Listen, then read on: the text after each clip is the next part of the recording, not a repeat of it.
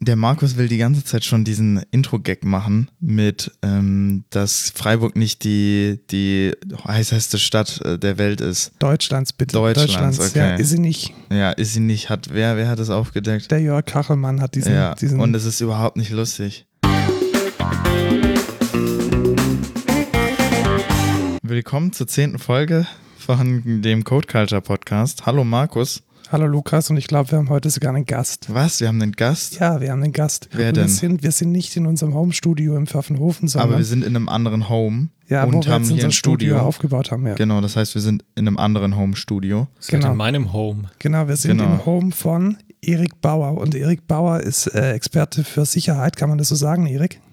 Ja, ja, doch. Ja, und er wird uns heute erzählen, was denn Sicherheit bedeutet und wie man sie bekommt oder nicht bekommt.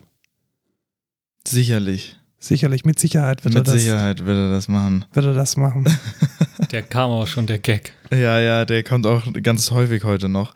Äh, ich bin der Lukas, ich bin noch Azubi bei der Excentra. noch, wir haben gehofft, dass dein Wisch irgendwie noch vor dem ersten Achten Ja, kommt. genau, aber, die, IHK, lässt weiß, glaube ich, nicht, wie, wie die Post funktioniert. Ähm, aber wir hoffen einfach, dass, dass es zum nächsten Monat auf jeden Fall klappt. Und dann kann ich mich endlich anders vorstellen. Dann Genau, bin ich nämlich Angestellter bei der, bei der Excentra GmbH. Ja, genau. Du bist jetzt schon der Fachinformatiker, der abgeschlossene Fachinformatiker der Herzen. Genau, Definitiv. der Herzen auf jeden Fall. Ich hoffe, ihr freut euch für mich. Ich habe nämlich äh, alle meine Noten jetzt gekriegt. Es ist, Hm, ich habe bestanden.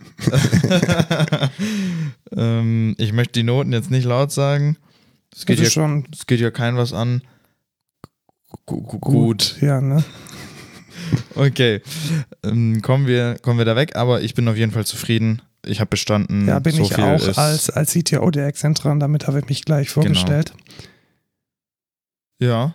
Äh, ich würde sagen, wir kommen direkt zu den News, Würde weil ich auch wir haben sagen. kein. Doch, ich, wir haben einmal Feedback Haben wir gekriegt. Feedback gekriegt? Ähm, wir machen zu viele Flachwitze oder äh, Wortspiele. Sollen wir mehr machen? Ja, wir machen jetzt auch mehr. Ja.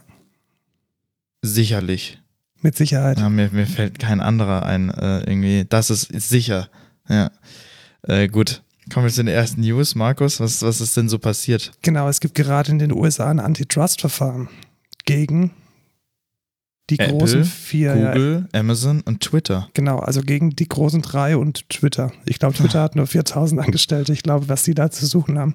Ja, und die, ein Viertel davon weiß äh, das Passwort, mit, mit dem man jeden Account accessen kann. Genau, weil, der, weil das im Slack steht. Nee, da hat der Kongress, glaube ich, gedacht, äh, man sollte die, die, die Firma vorladen, um mal so das Thema Monopol zu klären. Ja.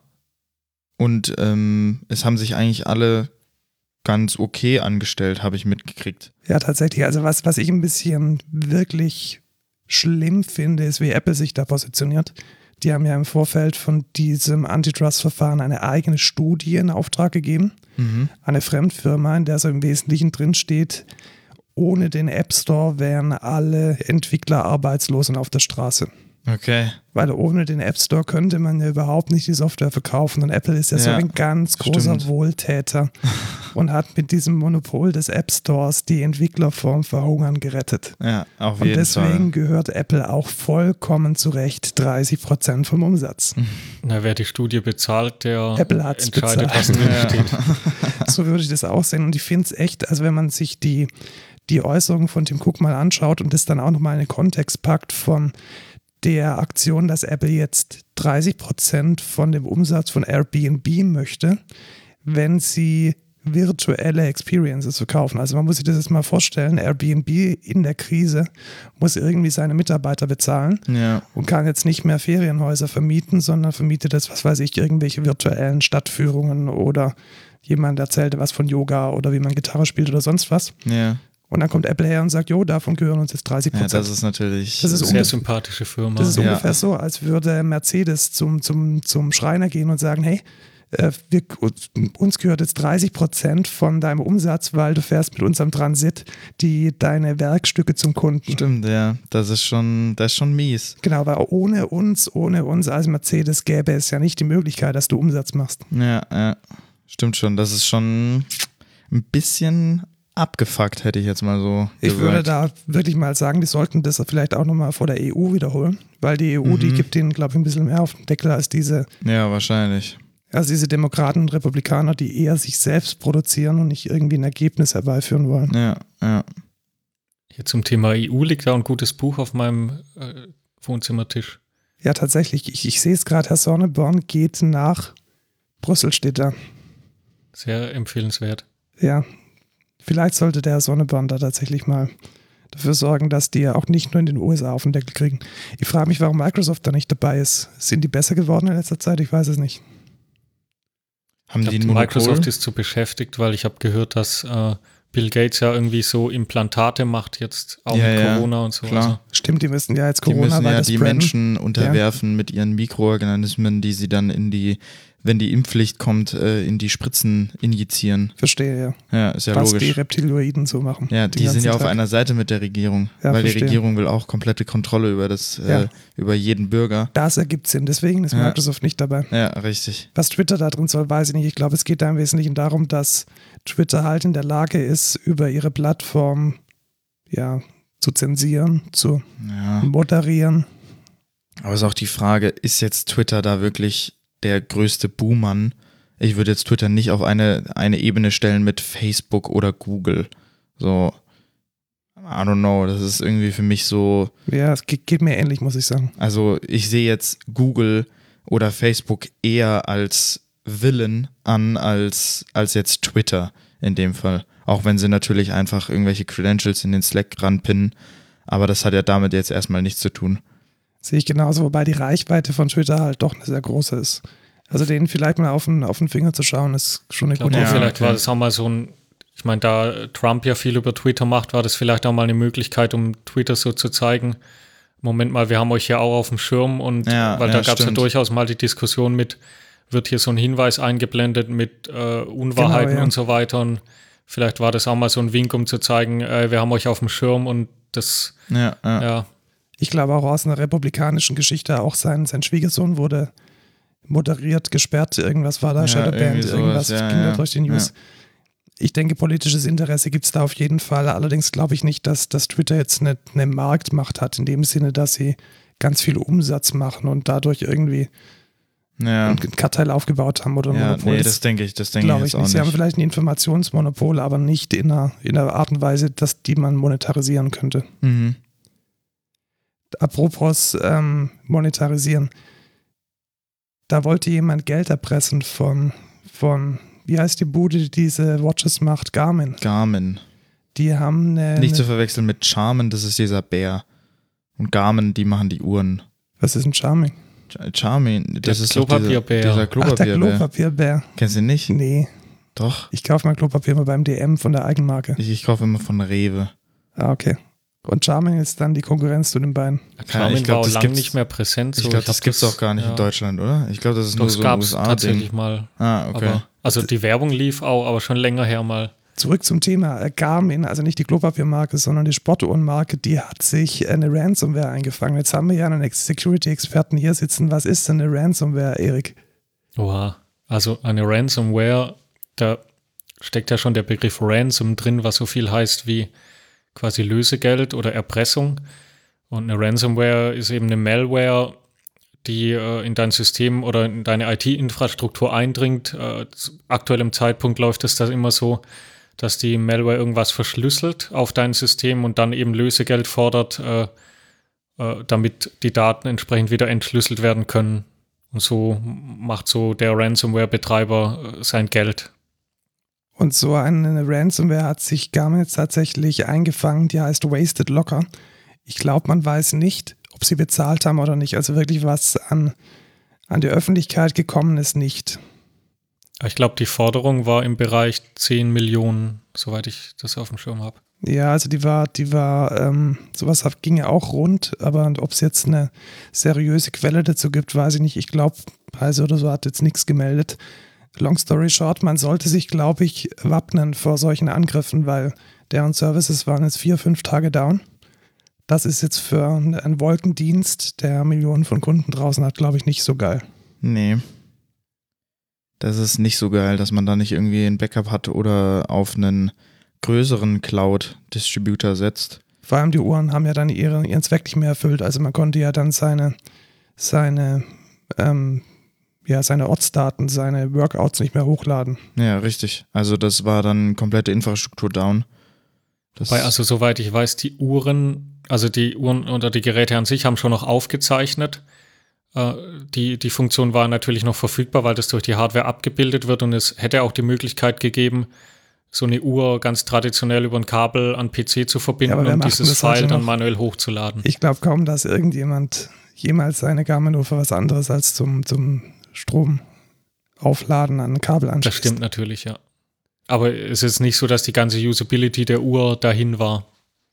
Ja, ist auch die Frage, ob das Standardkabel von, vom Garmin auch ein Datenkabel ist oder ein, ein Aufladekabel.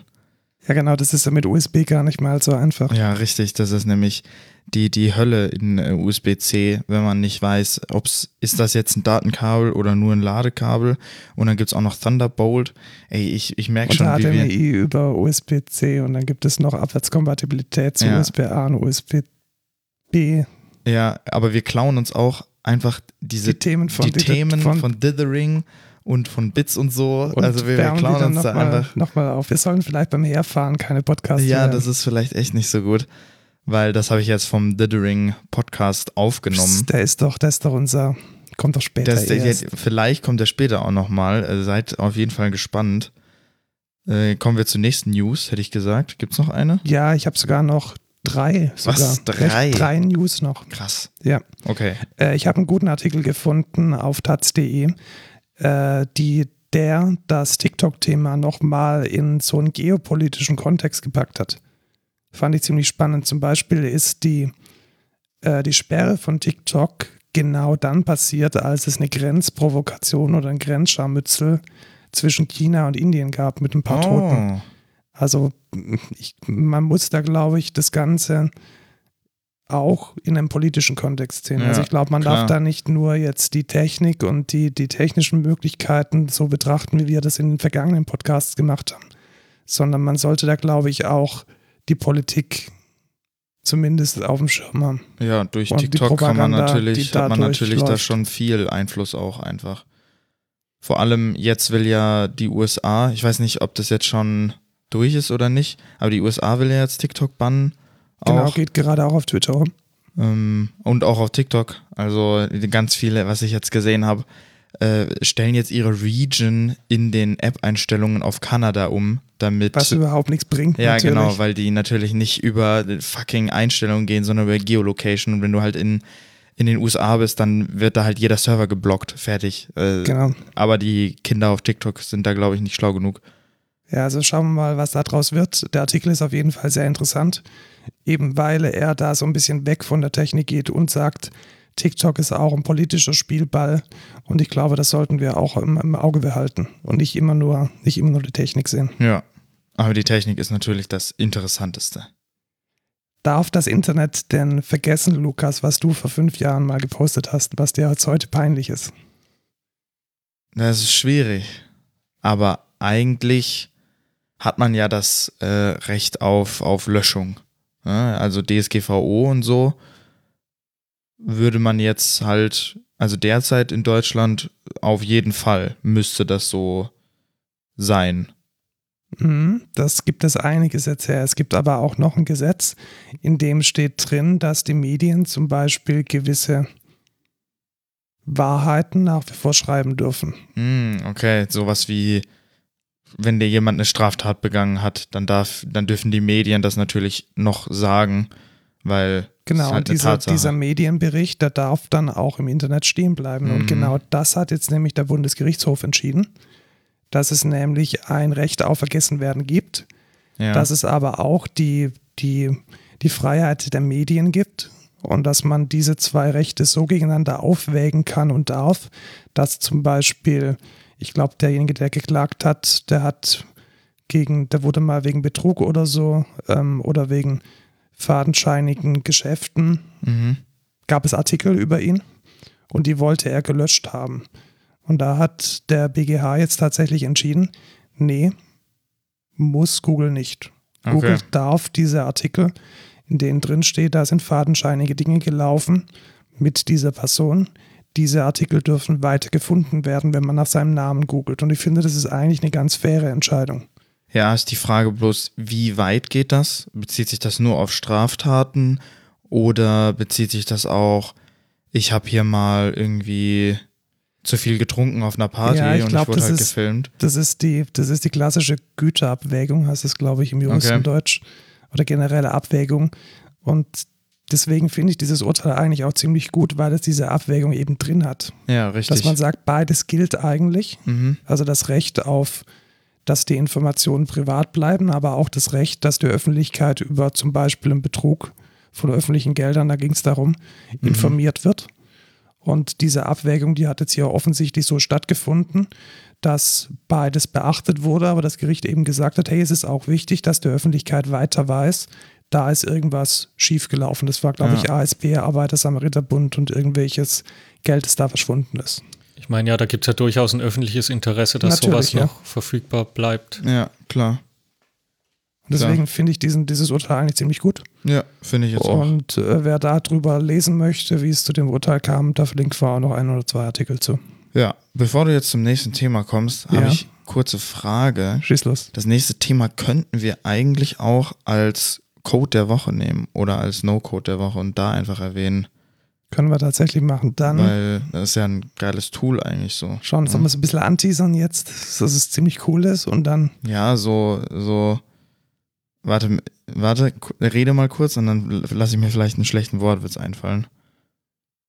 also wir teasern es jetzt ein bisschen an, um es dann nachher als Code der Woche aufzulösen. Ich, nee, das ist, das ist mega schlecht. Ich finde, das wäre wär ziemlich awesome, wenn wir das so machen würden. Ich, ich fonts das auch sehr gut. Sehr gut. Dann kommen wir jetzt nach diesem, Das war mega scheiße. wer hat sich eigentlich über Flachwitze beschwert? Ähm, der Alex tatsächlich. Ah, sehr gut. Dann, Ja, dann ja. machen wir jetzt noch, noch mehr Flachwitze. Das wird mega awesome. Es wird safe ziemlich awesome. Ja, auf, sicherlich. Sicherlich. Ja, ja. Kommen wir jetzt mit, mit sehr viel Sicherheit zur Sicherheit. Was, wa, warum, warum bist du hier, Erik? Was hast du denn studiert? Du hast tatsächlich studiert. Also so, so, so Ja. an der Uni, Fachhochschule. Also ich bin äh, in erster Linie hier, weil ihr mich gefragt habt. Ähm, Genau, weil du, weil du uns Mathe gegeben hast. Nee, ich glaube, ich glaub, du bist hier, weil du hier wohnst. Stimmt, Stimmt, das das, In- heißt eigentlich seid ihr hier aus Gründen, Genau. ja, genau, wir sind Gast bei dir. Und warum sind wir denn Gast bei dir? Weil wir interessieren uns. weil ihr Dinge über IT-Sicherheit wissen wollt. Genau, und du hast das tatsächlich studiert in Offenburg. Genau, an der Hochschule in Offenburg. Und zwar den Studiengang Unternehmens- und IT-Sicherheit ähm, im Bachelor und danach noch im Master den Studiengang Enterprise and IT-Security. Ist das nicht einfach eine Übersetzung von dem einen ins andere? Mag sein, der, der Master war englischsprachig. Okay. Und die, die Uni-Leute sind ja nie so kreativ, was, ähm, was so Namen betrifft. Was ich da jetzt sehr spannend finde, warum Unternehmens- und IT-Sicherheit ging es da nicht nur um, um IT-Sicherheit, sondern auch um andere Dinge oder muss ich mir das vorstellen? Ja, ku- kurz geantwortet ja, äh, lang geantwortet ähm, ja genau, weil ähm, IT-Sicherheit eben, äh, wenn, wenn man eine Unternehmens- oder eine Informationssicherheit betrachtet als Sammelbegriff, äh, stellt die IT-Sicherheit eben so einen Unterpunkt dar, beziehungsweise einen Bereich. Aber wenn ich jetzt äh, ein Unternehmen, beziehungsweise die Informationen in meiner Firma, in meinem Unternehmen äh, sicher behandeln möchte und da für Sicherheit sorgen will, dann ist es eben nicht ausreichend, dass ich eine sichere IT habe wie zum Beispiel im Twitter-Fall äh, kam ja irgendwann dann auch raus, dass äh, an einem gewissen Punkt Social Engineering äh, mitgespielt hat, äh, was ja eigentlich überhaupt nichts Technisches ist. Und so, Verstehe, ja. Daher ist so quasi der, der Bogen dann, dass halt mehr dazugehört als nur eine sichere IT. Also da versucht der Studiengang ein bisschen zu reflektieren, dass es da nicht nur um IT geht, sondern dass Sicherheit ganzheitlich gedacht werden muss. Genau, und tatsächlich vermittelt der Studiengang dann auch Inhalte abseits der IT-Sicherheit. Kannst du den Studiengang denn empfehlen? Also wenn man sich jetzt entscheidet oder Interesse zeigt für Sicherheit im Allgemeinen, Ja, würde ich durchaus empfehlen. Wo kann man das denn überall studieren? Weißt du das grob? Es gibt Offenburg, also das weiß ich von mir. Dann, es hängt natürlich immer davon ab, äh, die Ruhr-Universität Bochum war so eine der ersten Unis, die sich mit äh, IT-Sicherheit oder Sicherheit befasst hat. Die Studiengänge dort sind zum Teil aber auch dann recht technisch, geht dann weit in die Elektrotechnik mit rein auch. Weniger wie bei mir dann noch, äh, war, war so leicht diese Unternehmensgeschichte halt noch mit angeschnitten. Ansonsten, was gibt es da noch? Ich glaube, Nürnberg hatte da noch was. Ähm, hm, äh, Saarland, Universität des Saarlandes äh, hat einen IT-Sicherheitsstudiengang. Dann gibt es ähm, äh, die Uni Aalen, Uni oder Hochschule, keine Ahnung. Und ich glaube, Albstadt Sigmaringen war da auch noch mit dabei. Mhm, diese Studiengänge, die unterscheiden sich dann natürlich von der klassischen Informatik, dass sie eben ihren Schwerpunkt auf der, auf der Sicherheit haben. So sieht es aus, genau. Also die, die Schwierigkeit äh, bei dem Design von einem IT-Sicherheitsstudiengang oder einem Sicherheitsstudiengang besteht eigentlich auch darin, dass äh, klassische Inhalte der Informatik halt vermittelt werden müssen, um so ein Grundverständnis zu schaffen, wie, wie funktioniert IT, wie funktionieren Programme, wie wird programmiert oder wie funktioniert auch so eine Netzwerkinfrastruktur, sprich Kommunikationsprotokolle. Und gleichzeitig äh, muss ja irgendwie dann auch diese Sicherheitsgeschichte rein, sowas wie Kryptographie zum Beispiel oder in unserem Fall dann noch äh, so ein paar Inhalte außer BWL, muss ich so hm? sagen, eben, dass Leute ja auch, wenn es um Unternehmenssicherheit geht, muss ich auch wissen, wie funktioniert eigentlich eine Firma und wie gehe ich sowas in der Firma an. Und vor allem auch, wie werden die Kosten entsprechend eingesetzt, um Sicherheit zu maximieren. Auch das, ja, genau. Beziehungsweise IT oder Unternehmenssicherheit ist in, in dem Sinne gesehen ja eigentlich immer nur ein Coast Center es kostet halt immer nur Geld und im Zweifel ist der Erfolg schwierig messbar, weil wer seinen Job dann gut macht, äh, der hat halt nie Probleme. Jetzt im Garmin-Fall äh, ist da zum Beispiel was durchgerutscht. Äh, da weiß man jetzt auch halt auch nicht genau, beziehungsweise Garmin weiß das intern sicherlich jetzt auch, hat sich da die Investition gelohnt oder wäre es vielleicht besser gewesen, da hier und da noch mehr zu tun.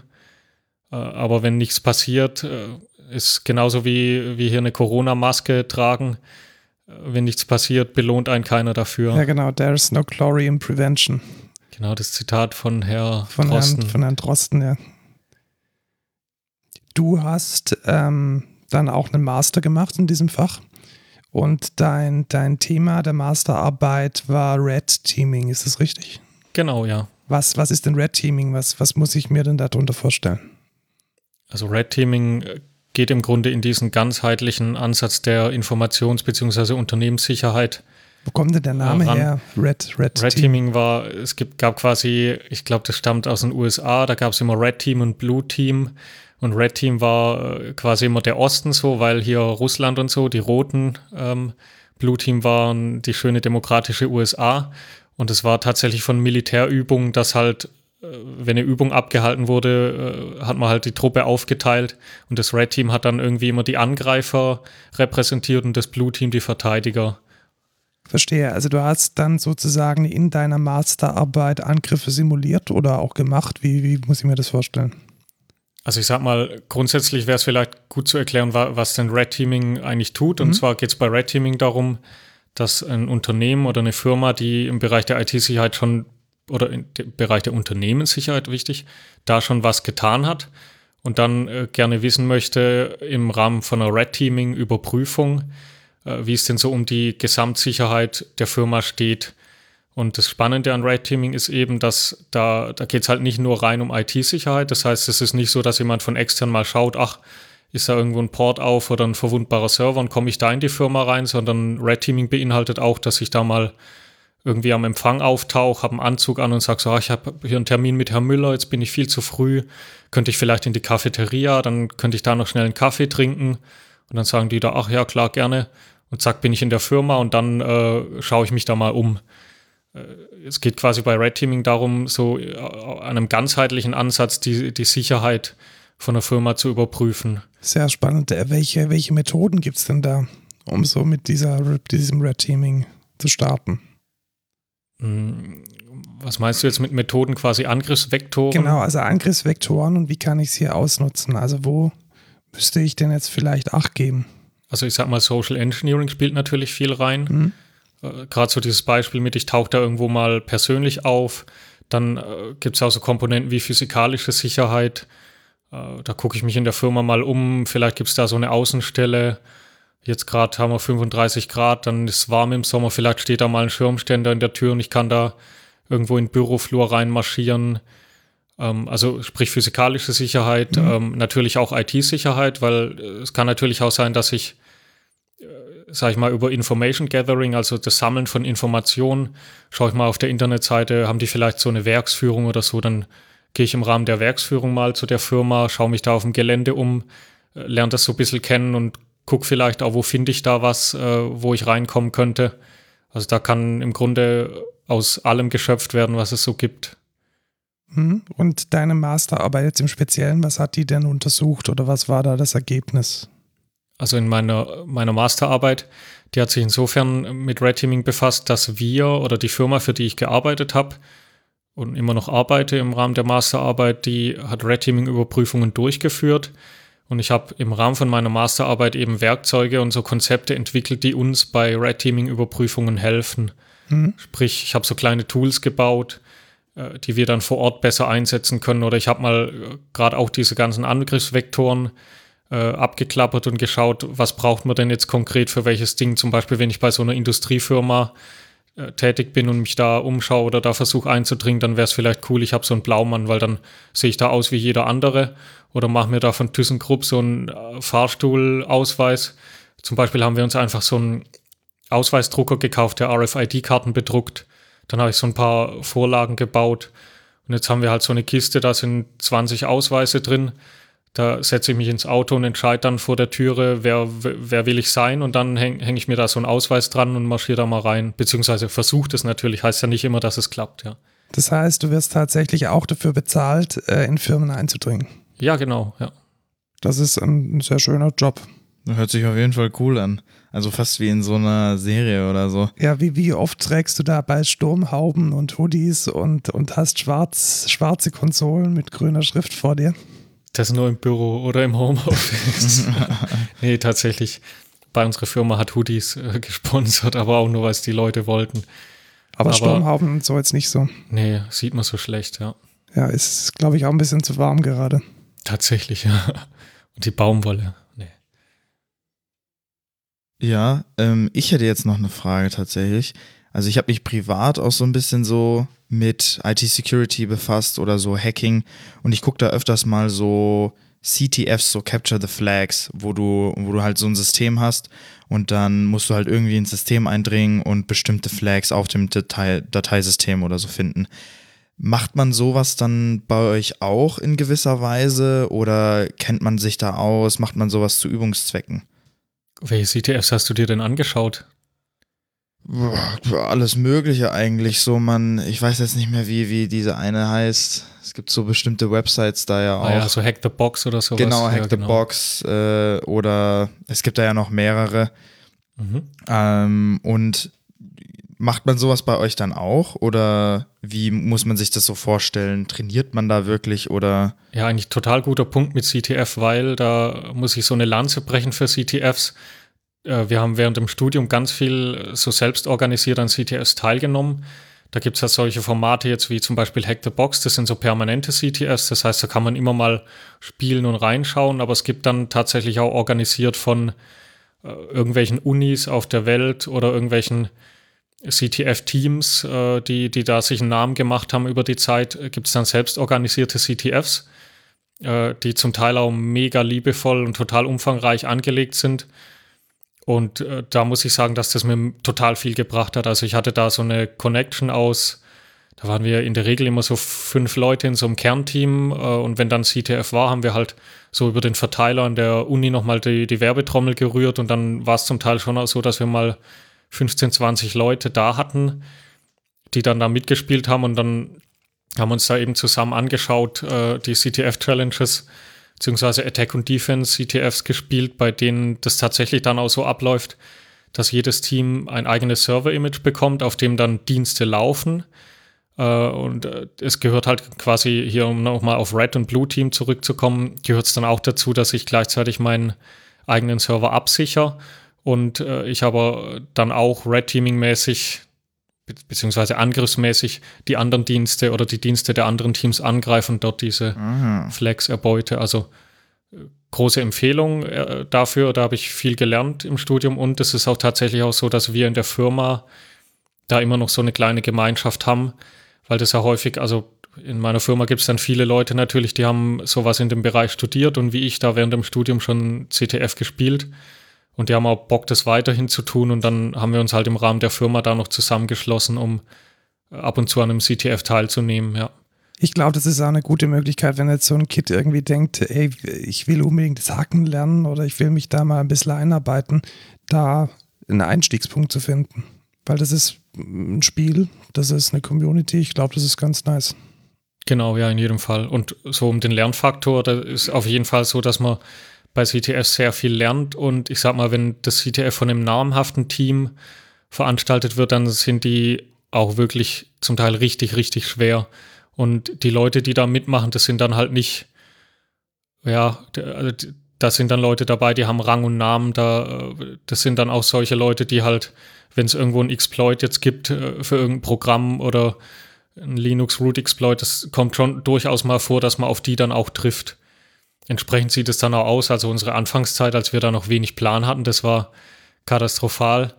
Da steht der, geht das Spiel los und nach 15 Minuten steht der Server und keiner mehr weiß mehr warum, weil halt einfach krasse Leute am Start sind. Aber die Lernkurve ist eben auch entsprechend groß und die CTF-Community ist eine tolle, hilfsbereite, offene Community. Das heißt auch, dass es äh, am Ende von dem CTF ähm, oft auch zur Pflicht gehört, dann von dem Gewinnerteam, dass sogenannte Write-ups auch veröffentlicht werden, wo man dann eben schreibt, so wie habe ich jetzt äh, eine gewisse Lücke ausgenutzt und wie war da unsere, unseren Angriff dann auf die anderen Teams, um einfach auch diesen Lerneffekt noch voranzutreiben. Das ist eine gute Sache. Ähm, schreib uns doch da ein paar Links in die Show Notes, dass, dass wir da unsere Leser auch und nicht unsere Leser, unsere Hörer auch drauf pinpointen können. Ja. Ist bestimmt ganz spannend. Sehr gerne, ja. Tatsächlich, ich gucke ähm, einen Channel auf YouTube äh, sehr oft, der heißt Live, äh, Live Overflow. Der macht auch sehr viel CTF-Zeug oder der macht so Videos über bestimmte Exploits. Auch sehr, sehr interessant. Packen wir auch auf jeden Fall in die Shownotes. Ist tatsächlich sogar ein Deutscher, ähm, der aber auf Englisch die Videos macht. Ähm, und du ziehst dann aber auch, ziehst du dann aus diesen CTFs wirklich auch Nutzen in der Arbeit? Also hat man dann wirklich auch bestimmte Use Cases, die du dann in der Arbeit wiederverwenden kannst? Oder? Ähm, ja, durchaus. Also es ist ja schon auch so, dass im CTF oft geschaut wird, das auch wieder hier, um zurückzukommen, dass viele Challenges dann wirklich sehr liebevoll gemacht sind. Das heißt, im Rahmen vom CTF trifft man dann auf so ein Ding, das sieht zum Beispiel aus wie so eine Flugbuchungsseite oder ein Bilder-Upload-Portal und dann ist da halt irgendwo eine Schwachstelle drin. Und die sind natürlich manchmal so wirklich krass schwierig und äh, an den Haaren herbeigezogen. Aber es ist durchaus so, dass man halt viele über viele Schwachstellen mal lernt, von vielem hört und das dann auch tatsächlich, wenn man praktisch mal eine Web-Applikation für einen Kunde überprüft, da wieder schauen kann, ach kommt das, kann ich das da vielleicht drauf anwenden oder nutzt er diese Technik oder ist da vielleicht diese Schwachstelle drin, weil ja manches dann auch einfach auf einer schlechten Implementierung beruht. Und dann lerne ich da in jedem Fall auch davon, ja. Ja, cool. Noch eine weitere Frage wäre, was für eine Arbeitsumgebung hast du so wirklich in der Arbeit? Also ich, ich kenne das jetzt von so Hacker-Sachen, dass man so Kali Linux benutzt, wo dann schon ganz viele Hack-Tools installiert sind. Aber wie sieht es dann wirklich in der Praxis aus? Also was hast du für ein Betriebssystem oder was für Tools hast du da wirklich dann, die du benutzt? Also natürlich hier Sturmhaube, Hoodie war ja schon gesetzt. Ja, genau. Sehr gut. Jalousie ja. unten ist auch immer ärgerlich, wenn, wenn viel Wind geht, weil dann geht er automatisch hoch.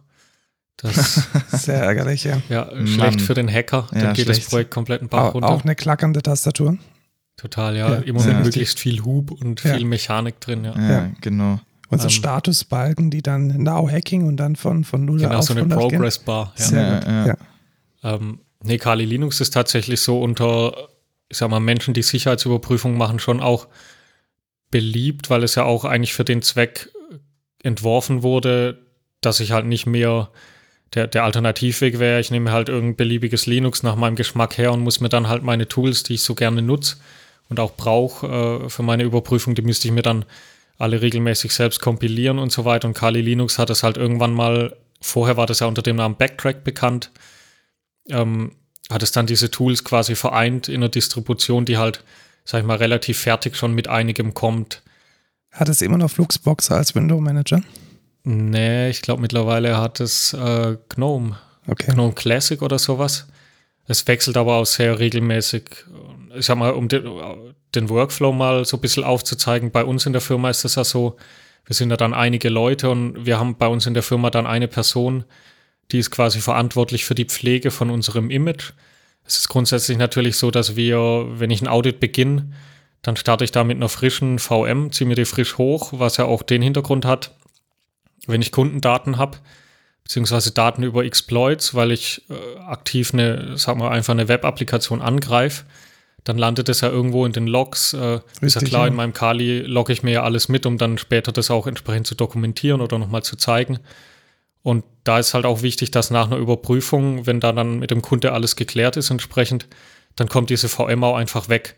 Und dann bin ich ja. mir auch sicher, da liegt keine, nicht irgendwo mehr Rohdaten ab, äh, weil ich ja auch ja, ist jetzt keine Werbung für meine Firma, aber ich glaube, es ist gute Werbung zu sagen, dass man äh, mit dem Fall einfach rechnet, weil man weiß ja nie, äh, es könnte halt sein, im Worst Case, wenn meine Firma kompromittiert wird, trägt da ja jemand äh, eine massive Datenbank. Wenn, wenn dem so wäre, dass wir die Rohdaten und das alles so abliegen haben, ja. dann wäre das ja wirklich so, dass da jemand so einen Datenschatz hat und dann sieht, ach, was gibt es denn hier im Internet so für Anwendungen und was gibt es da für Verwundbarkeiten, weil ja manchmal schon auch damit zu rechnen ist, dass eine Firma vielleicht mal kurz braucht, um sowas zu reparieren. Ja. Oder dass man gewisse Risiken akzeptiert. Äh, daher ist es halt wichtig, ne, nehmen wir uns dann immer eine leere Maschine her, die kommt am Ende dann weg.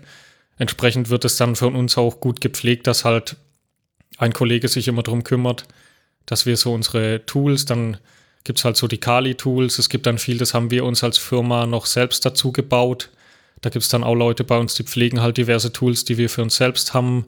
Unser GitLab wird dann immer noch rein, rein geklont und so, so startet quasi unser Workflow.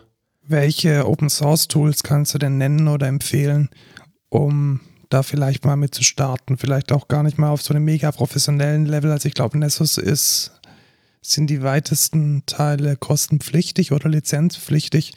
Gibt es da, gibt's da irgendwie so einen One-Stop-Shop, wo du denkst, das sind jetzt Tools, die kann man sich auch als Feldwald- und Wiesen-Systemadministrator ähm, mal gönnen, um sie aufs eigene Netz oder auf der eigene Infrastruktur loszulassen? Ja, es kommt jetzt halt natürlich drauf an, quasi will ich so ein Tool, das mir relativ viel automatisiert zeigt und meine Infrastruktur bzw. eine Applikation scannt, da viele jetzt ja schon Nessus.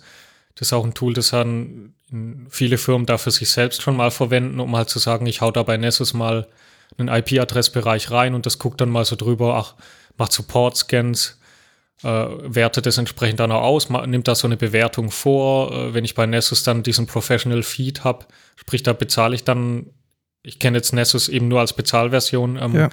Wenn ich da dann bezahle, dann gibt es eben noch so ein paar Infos mit dabei sowas kann ich durchaus natürlich als Admin machen. Das geht dann auch so weit, dass ich dem Nessus auch äh, zum Beispiel Zugangsdaten meiner Server mitgeben kann. Dann kann halt Nessus auch nicht nur von außen drauf schauen auf die Ports, sondern vielleicht auch mal gucken, wie steht es denn so um das Patch-Level? Sind mhm. da Pakete installiert, die sind vielleicht veraltet?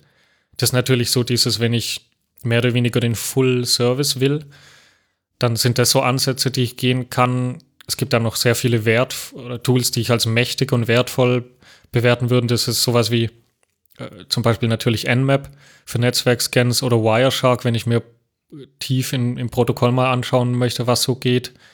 Für Webanwendungen ganz äh, sehr gut die Burp Suite, weil ich damit eben äh, so ein Proxy zwischenschalten kann zwischen meinem Browser und die Applikation und dann kann ich mir den kompletten Traffic anschauen, wie, wie sieht es denn jetzt im Hintergrund aus, wenn ich mit der Web-Applikation interagiere, was gehen da für Requests durch, was sind das für Parameter, ich kann in Burp dann Dinge manipulieren, abändern, zum Teil auch automatisiert, mal Sachen, IDs durchprobieren.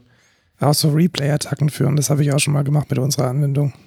Genau, ja. Also sowas. Und das ist jetzt halt immer, ich sag mal, das, das kippt dann halt irgendwann. Nessus ist halt so ein Ding, das macht relativ viel für dich und erfordert aber, um mal sozusagen wenig Kompetenz von dir. Und je professioneller oder je tiefer ein Tool dann halt reingeht, äh, desto mehr muss ich natürlich auch Hintergrundwissen mitbringen, um damit entsprechend arbeiten zu können. Und der Bereich, in dem wir arbeiten, ist natürlich genau der, wo wir spezialisierte Tools haben, um wirklich dann auch Nischen, Dinge abzuklappern und zu überprüfen, weil unsere Kunden eben genau äh, uns dafür bezahlen, dass wir dieses tiefe Know-how haben und dann äh, so tief in eine Anwendung reinschauen, weil, sag mal, eine Firma, die da viel macht, das ist dann durchaus schon normal, dass die halt auch eine Nessus-Lizenz irgendwo haben und dass der da regelmäßig mal läuft und ein bisschen selber drüber schaut und das Grobe abfängt. Genau, also ich glaube, äh, wir, wir testen ja unsere eigene selbstgeschriebene Software auch auf Sicherheitslücken mit einer Whitebox-Code-Analyse. Ich denke, die Out-of-the-Box-Tools, die sollte man auch als nicht auf Security spezialisierte IT-Firma durchaus im Griff haben. Ja. Das gehört, glaube ich, inzwischen zum, zum guten Arbeiten dazu. Ja, klar. Und genau, für alles also so, andere ja. gibt es dann Experten wie dich. Genau. Eine letzte Frage hätte ich noch. Und zwar, du hast ja vorhin schon Social Engineering ge genannt. Was sind so typische Fehler, die Firmen machen beim Social Engineering und wie kann man die verhindern? Also jetzt, jetzt mal so als Beispiel genannt, was ich öfters mal höre, ist irgendwie, oder was man aus, aus Serien kennt, ja, man schickt irgendjemanden äh, ein Bild von einer Katze und dann downloadet er irgendeine Malware, aber das passiert halt eher weniger. Was sind so typische Sachen, die man halt vielleicht verhindern könnte oder die man kennt? Ja, Dinge, die man kennt. Also, lass mich kurz überlegen, ein paar Beispiele, was tatsächlich häufig oder was, was häufiger auch durch Medien geht oder schon häufiger funktioniert hat, war sogenannter CEO-Fraud. Ähm, das sieht dann so aus, dass eben eine Person, die eine Firma angreifen möchte, sich als CEO ausgibt.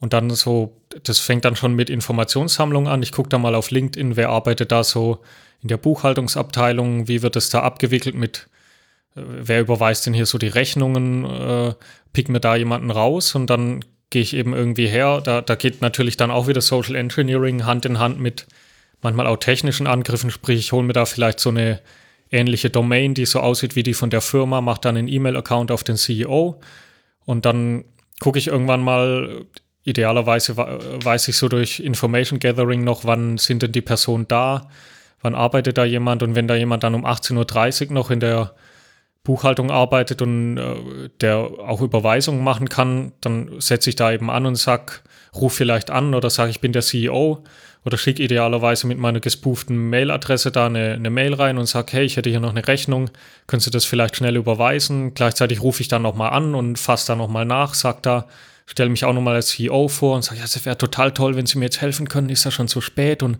das muss auch noch raus, hier das Zahlungsziel, das ist alles so knapp. Das sind dann auch so, sagen wir, Social Engineering Techniken, dass ich so ein bisschen Druck aufbauen nach dem Motto, nee, das kann jetzt nicht bis morgen warten, weil sonst hätte die Person vielleicht auch die Möglichkeit, sowas nochmal mit einem Kollegen abzuklären. Äh, genauso sage ich dann auch, ja, ich bin ja hier der CEO und es wäre total toll, wenn Sie mir hier weiterhelfen können, weil sie eben auch, äh, es gibt ja so Bücher über Social Engineering, auch kann ich auch noch äh, einen Link hinterher werfen, dass hier äh, Menschen schon auch gerne anderen Menschen helfen. Und wenn ich da dann anrufe, ein bisschen Druck aufbaue und sage, ah, ich bräuchte da den Gefallen, dann passiert es halt irgendwann, dass dann wird meine Rechnung da halt überwiesen und zack, fehlt der Firma Geld und äh, der Angreifer oder die Person, die angreift, freut sich darüber. Das wäre so ein klassisches Social Engineering Beispiel, das wirklich oft funktioniert.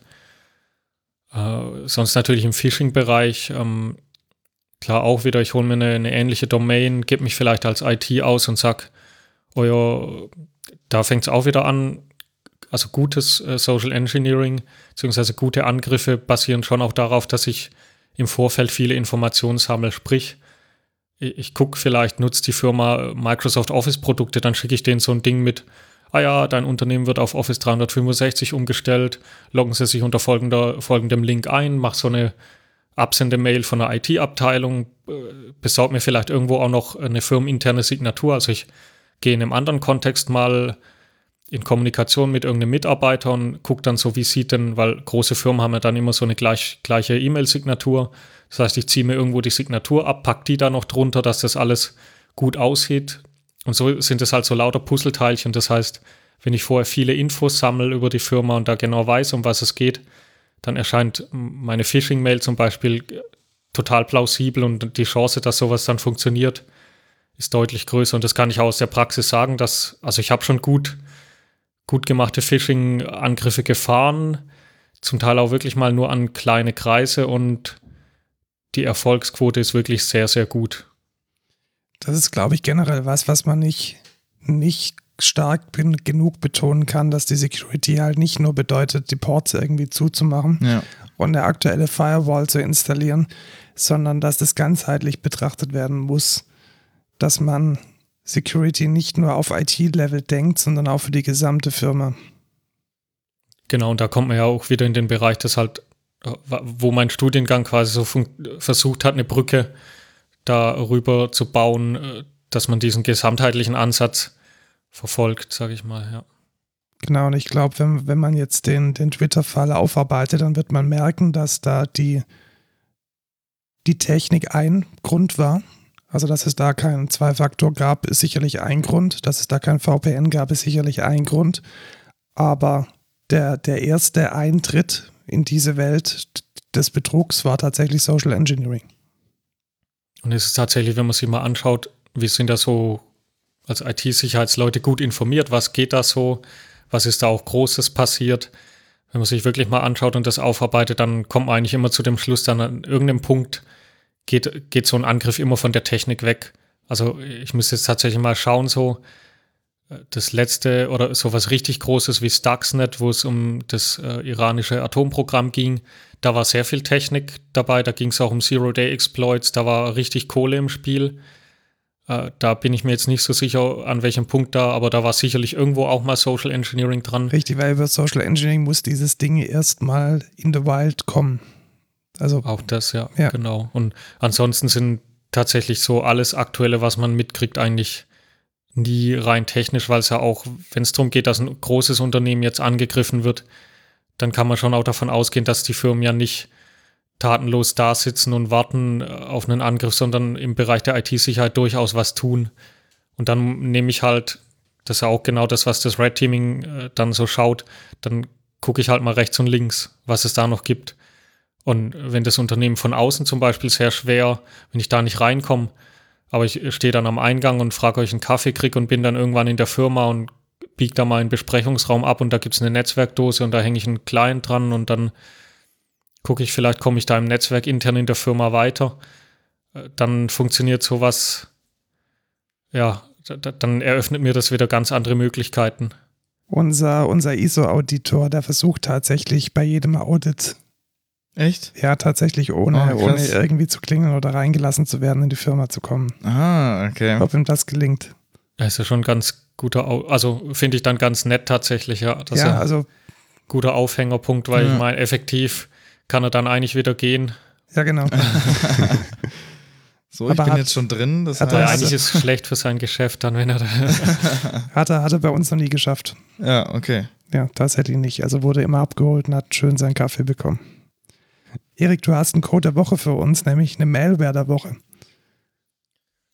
Tatsächlich ja. Also das ging so ein bisschen durch die Presse, dass es jetzt eine neue, oder es kam bei mir so an, dass es eine neue Malware für Docker gibt, die weitreichend Systeme infiltriert hat und so weiter. Ich, die, das kam bei mir auch an. Ich finde es aber wesentlich spannender, wie die ihren, ihren Command-and-Control-Channel findet.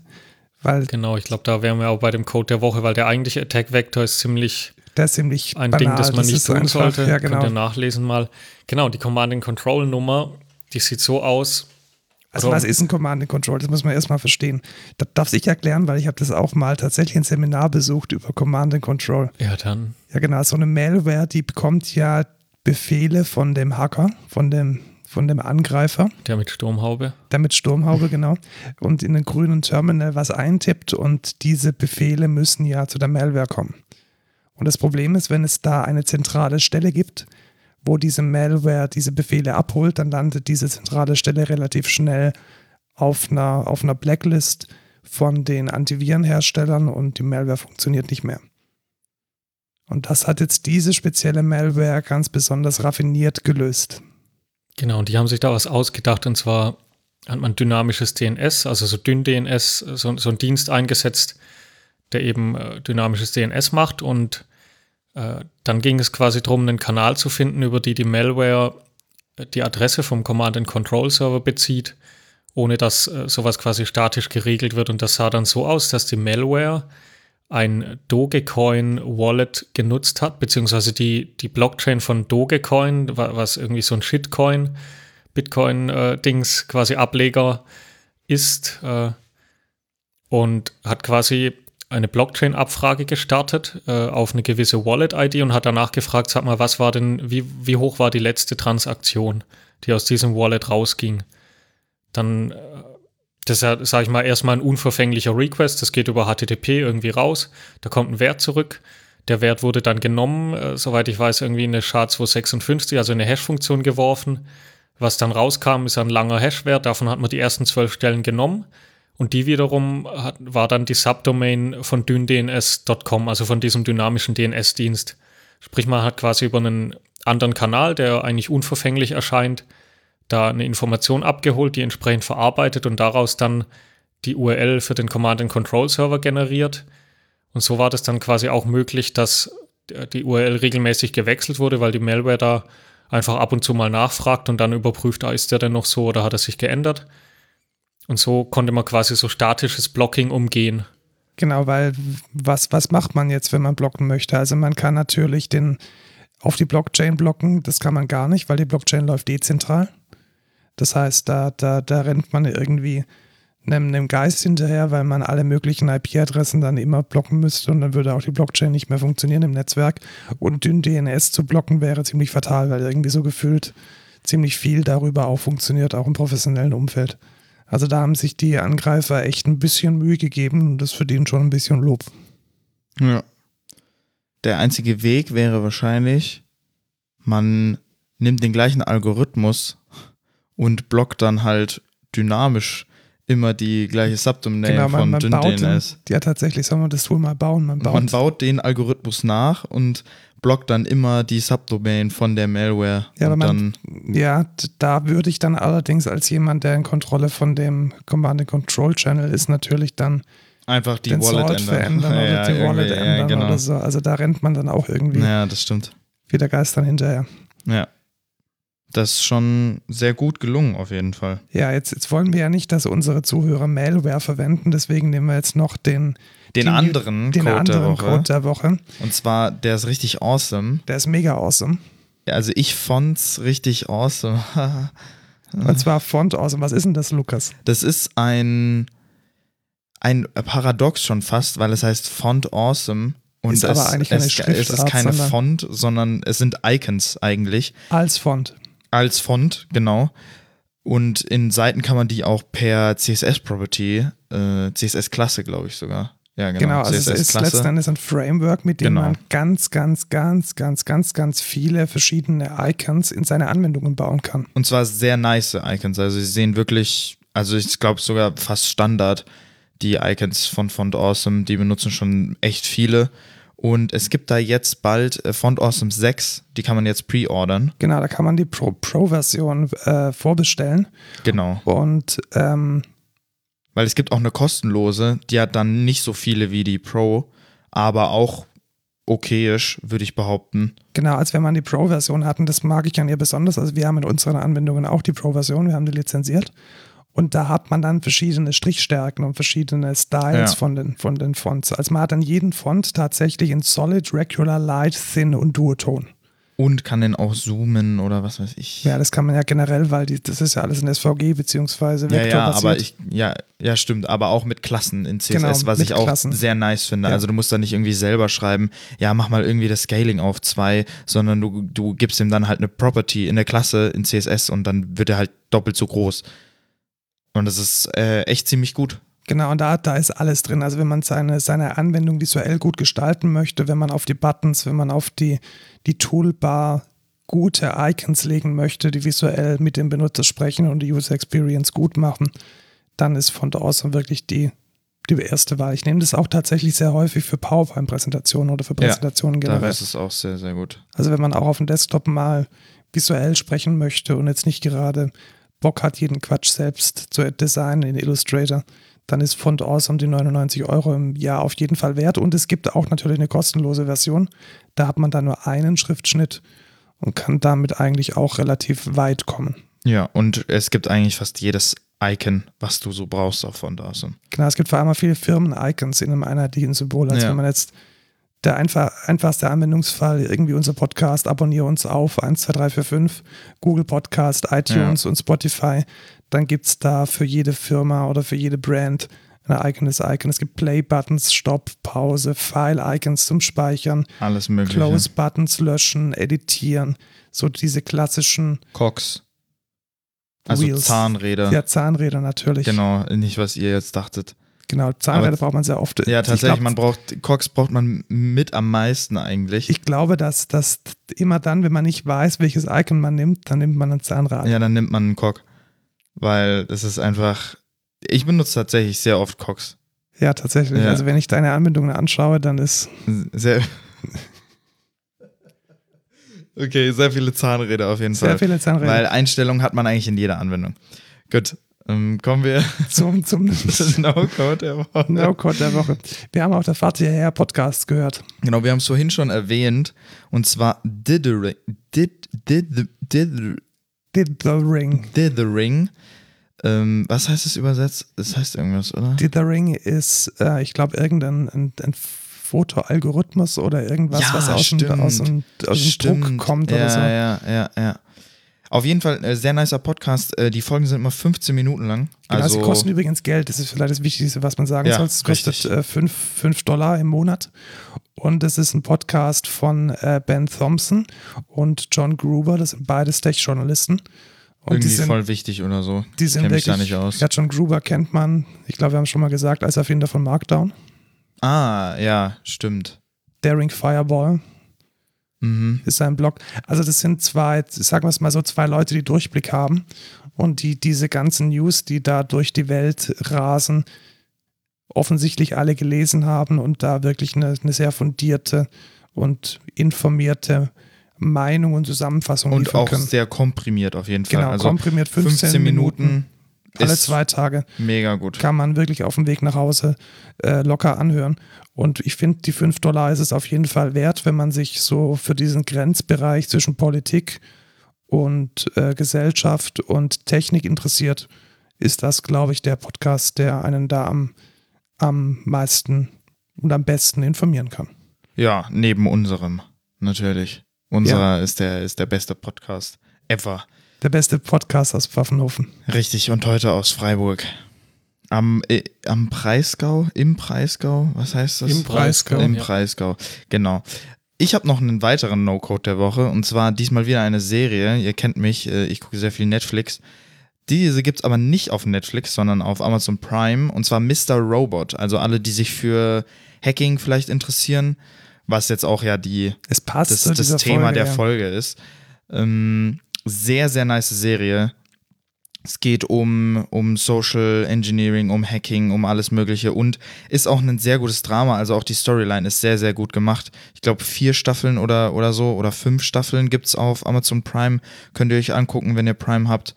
Aber sogar approved vom IT Security Master. Äh, oder? Findest du ja auch ganz, ganz okay. Ja, habe ich tatsächlich auch angeschaut. Schon länger her, bisschen Fand ich jetzt nicht schlecht, ja. Also war auch äh, das Hacking nicht so klischeemäßig dargestellt. Genau.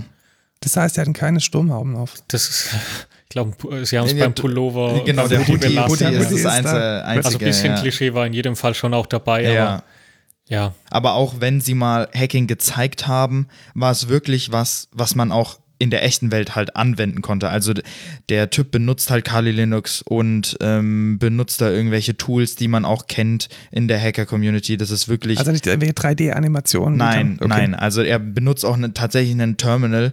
Ich weiß nicht, ob es mit grünem Text war, aber es ist auf jeden Fall akkurat, was genau, das Hacking also angeht. Auch die Angriffsvektoren, wenn es da mal um was gab, das war durchaus schon was realitätsnah ist, das schon so mal in der freien Wildbahn passieren könnte. Genau. Nicht so krass an ha Haaren herbeigezogen, nach, ja, ich gehe da mal kurz rein. Ja, das klingt, klingt gut. Ja. Und auch sowas wie dieses Red Teaming, was wir ja schon ähm, besprochen hatten, wird da auch mit aufgegriffen. Also der, der, der geht auch in eine Firma rein und macht dann irgendwie physikalisch da was. Und es ist nicht nur irgendwie, ja, ich sitze die ganze Zeit vorm PC. Also es ist, es ist wirklich eine sehr gute Serie, sehr zu empfehlen. Gibt es auf Amazon Prime, Amazon Video. Und schaut es euch an und gebt uns Feedback, wie ihr die Serie fandet. Sehr gut. Wie fandest du denn Freiburg, Lukas? Du warst zum ersten Mal hier, gell? Ja, zum ersten Mal in Freiburg. Ich fand es tatsächlich sehr, sehr schön. Also ich habe mich gefühlt, als wäre alles quasi eine Altstadt. Also es ist sehr, sehr schöne ältere Gebäude auch, also mit einem alten Stil. Und insgesamt fand ich es eigentlich sehr, sehr schön. Ich fand es auch schöner als Karlsruhe tatsächlich. Obwohl Karlsruhe diesen wunderschönen Schlossgarten hat. Ja, der war mir auch einfach zu groß. Bist du, bist du in einen Bächle getreten? Nee, das haben wir ge Nee, gekonnt. nee, haben wir Gekonnt gekonnt. Also hier, hier gibt es anscheinend diese, diese, die, die- diesen Brauch oder die, die, dieses Gerücht, wenn man in so ein Bächle. Legende. Legende, genau. Wenn man in ein Bächle tritt, also diese Bächle sind so quasi so kleine Kanäle. So, so, so. Ja, aber bei kleinen Kanälen denkt jetzt jeder an Amsterdam und Ja. Galeeren. Ich glaube, das sind Mhm. einfach nur Viel klein. kleiner, ja, so 30 Zentimeter breit. ja, da, eher. da passt gerade so der Fuß halt von der Länge rein. Ja. Ähm, um die Stadt runterzukühlen, habe ich gehört. Ähm, Weil es hier so heiß ist, aber es ist nicht die heißeste Stadt Deutschlands. Deutschlands, Nee, das hat äh, ähm, Jörg Kachelmann widerlegt. Genau. Ähm, dann muss man einen Freiburger oder Freiburgerin muss man dann heiraten. Ein Freiburger Stern muss man dann. Genau.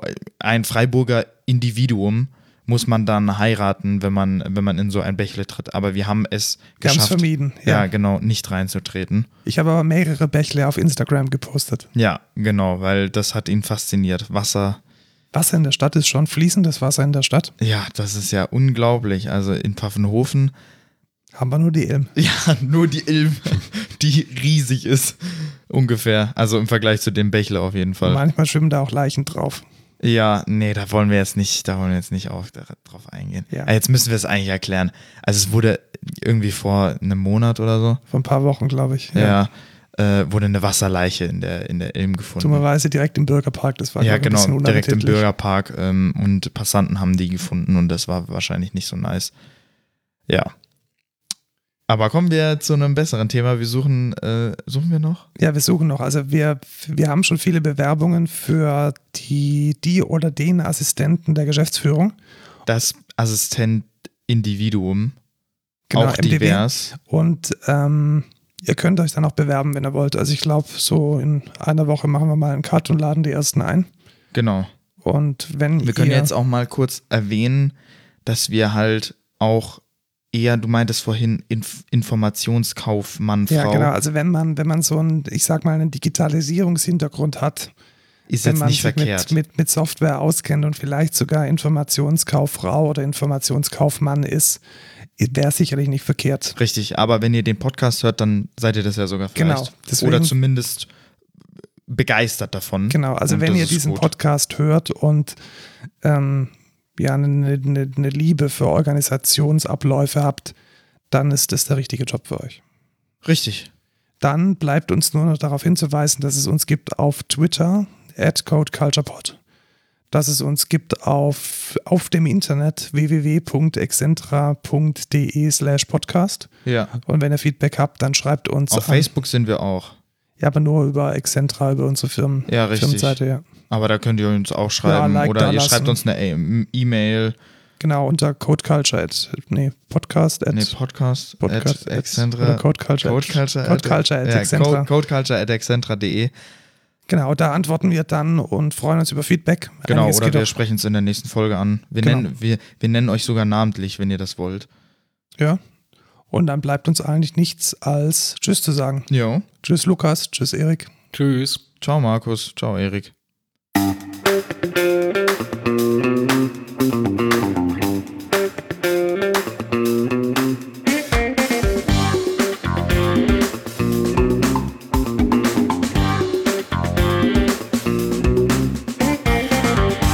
Jetzt sind wir frei.